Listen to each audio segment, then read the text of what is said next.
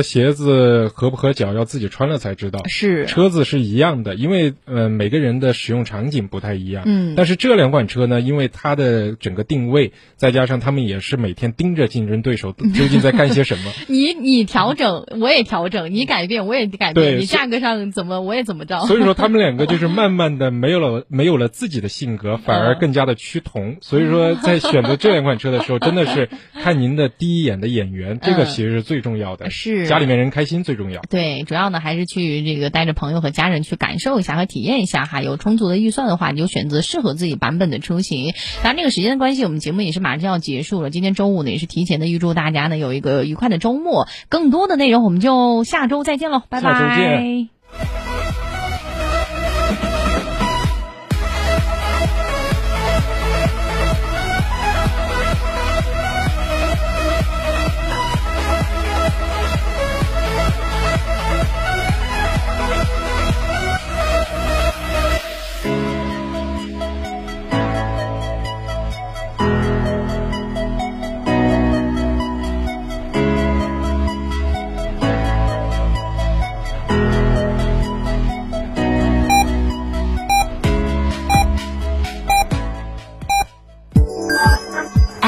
九九八提醒您，现在是北京时间十七点整。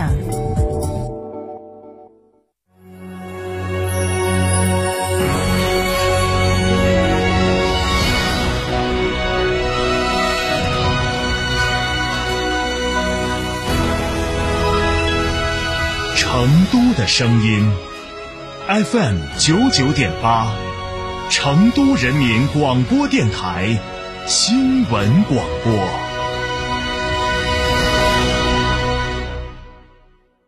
豪华不妥协，上新零负担，十万定额，二十四期免息贷，星越 L 开回家，首任车主五年或十五万公里免费质保，基础流量终身免费，五年不限流不限量，详询成都吉利超市八五三幺二六七八。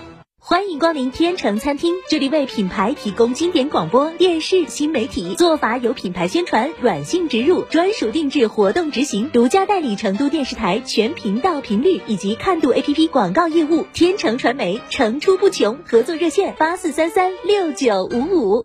是成都人民广播电台新闻广播 FM 九十九点八，我们来关注这一时段的九九八快讯。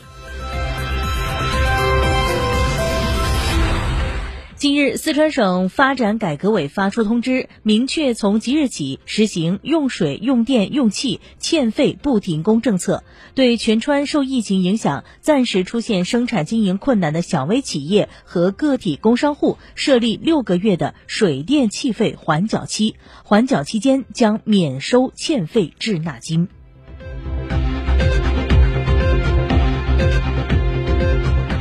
今天，记者从成都市人社局了解到，目前成都市高温津贴延续二零一八年七月一号起执行的政策，高温津贴标准为每人每天十二元到十八元。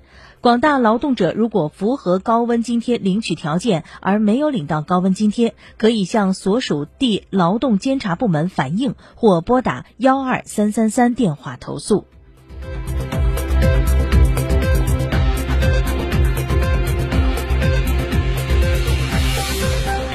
再来关注国内方面的消息。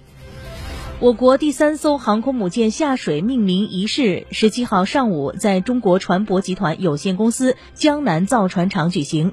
经中央军委批准，我国第三艘航空母舰命名为中国人民解放军海军福建舰，舷号为十八。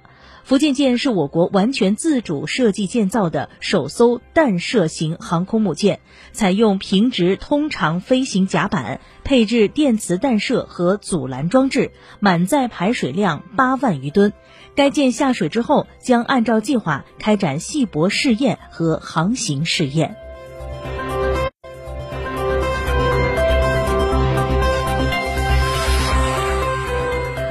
六月十七号，国务院联防联控机制召开新闻发布会，介绍大学生就业和返乡工作有关情况。会上，教育部体卫一司副司长、一级巡视员刘培俊介绍，当前全国疫情总体形势呈现向好趋势，各地疫情防控取得重要进展。鉴于这种情况，教育部会同国家卫健委等有关部门进行深入调研，调整优化高校疫情防控政策，把疫情影响降到最低。原则上，有疫情的地区，高校所在城市连续七天及以上社会面无新发疫情，可组织校园招聘。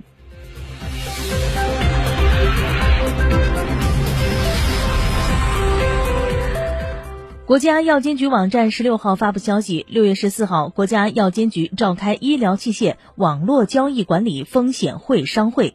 会上明确表示，将加强医疗器械网络交易监管，强化医疗器械网络交易动态监测，严厉打击医疗器械网络交易违法违规行为。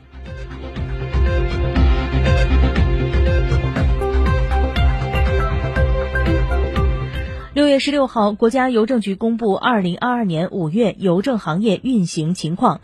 一到五月，全国快递服务业业务量累计完成四百零九点五亿件，同比增长百分之三点三；业务收入累计完成四千零五点五亿元，同比增长百分之二点零。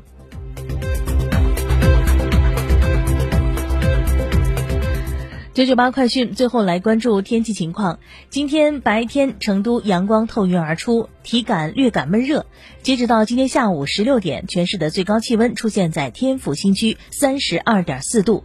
预计未来三天天气都比较平稳，白天状况也跟今天差不多，以阴天见多云或。阴天见阴的天气为主，夜间部分地方有分散性的阵雨，最高气温三十一到三十二度之间。总体来说，这个周末体感比较闷热，请各位一定要注意防暑降温。